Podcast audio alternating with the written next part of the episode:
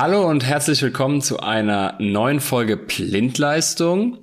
Heute ein neues, brandaktuelles Thema, was gerade den äh, Bundesrat durchlaufen hat. Denn äh, ich nenne es mal abgekürzt ENEFG, also lang ausgesprochen das Energieeffizienzgesetz.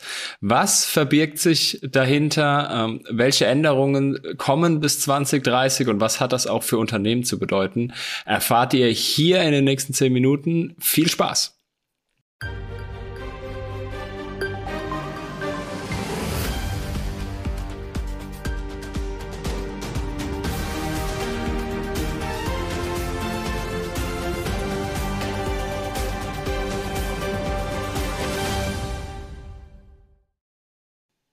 Dominik, schön, dass du heute wieder hier bist und äh, die Gesetzesreihe weiterführst. Hi.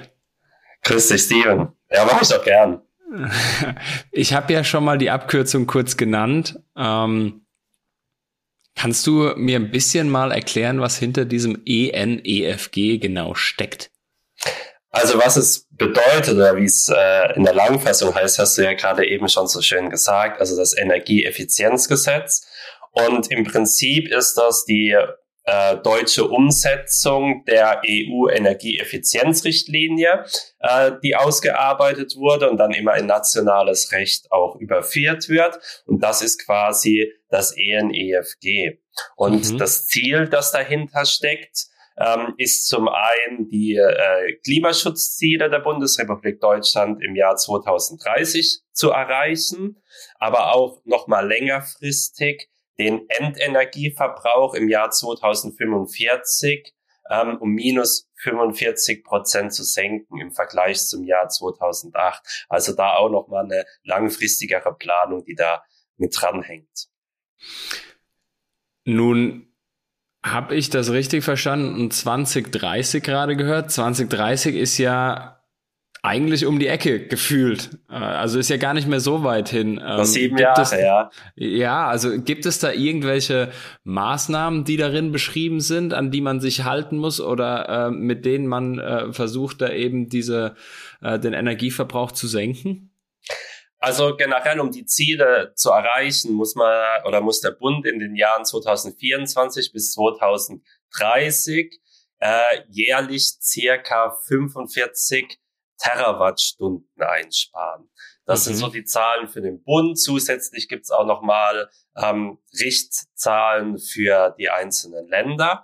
Und damit man das erreicht, ähm, adressiert man in dem Gesetz unterschiedliche Gruppen. Das ist zum einen der Bund, die Länder und die Kommunen selbst, die auch zu der Einsparung mit beitragen müssen, als auch Unternehmen und nochmal gesondert der Bereich Rechenzentren. Jetzt hast du gerade gesagt, ab 2024 heißt also, ähm, es geht ab dem 01.01.2024 auch los. Ja, ich glaube, da gibt's kein konkretes Datum, an dem das in Kraft tritt. Also das wird jetzt auch vom Bundespräsident unterzeichnet und veröffentlicht, das Gesetz. Mhm. Und ab dann geht es los und das ist eben mit einer, ich sag mal, Zeit, einem Zeitraum angegeben, in dem eben die einzelnen Akteure das Ganze umsetzen müssen. Du hast gerade eben Stichwort Rechenzentren, Unternehmen und öffentliche Stellen genannt. Ähm, lass uns doch mal in, äh, im ersten Schritt einfach mal die Unternehmen rausgreifen. Ähm, was gibt es denn für Unternehmen dann für Pflichten zukünftig?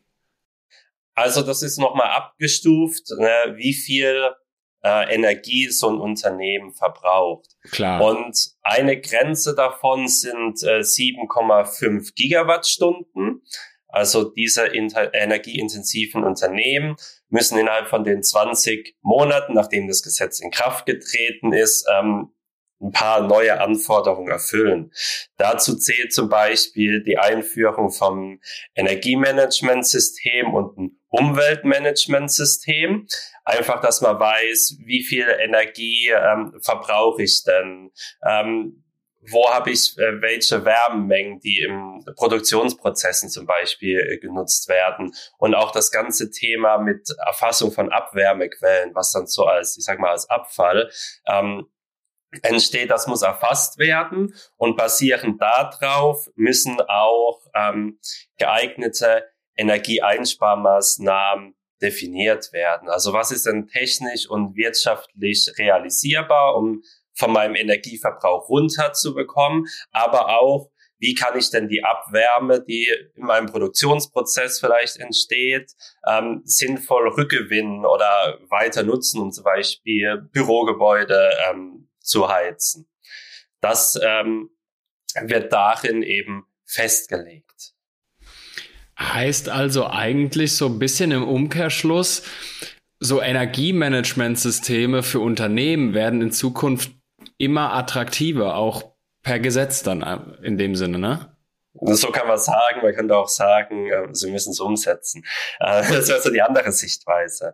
Ähm, weil es gilt nicht nur für diese Unternehmen mit mehr als 7,5 Gigawatt, sondern auch Unternehmen mit einer Schwelle niedriger, also 2,5 Gigawatt, ähm, müssen sich regelmäßig dann auch zertifizieren lassen und ähm, Energieeinsparmaßnahmen in Umsetzungsplänen ähm, niederschreiben. Also sich da auch wieder Gedanken machen, wie komme ich von meiner Energie runter auf einem wirtschaftlichen Niveau.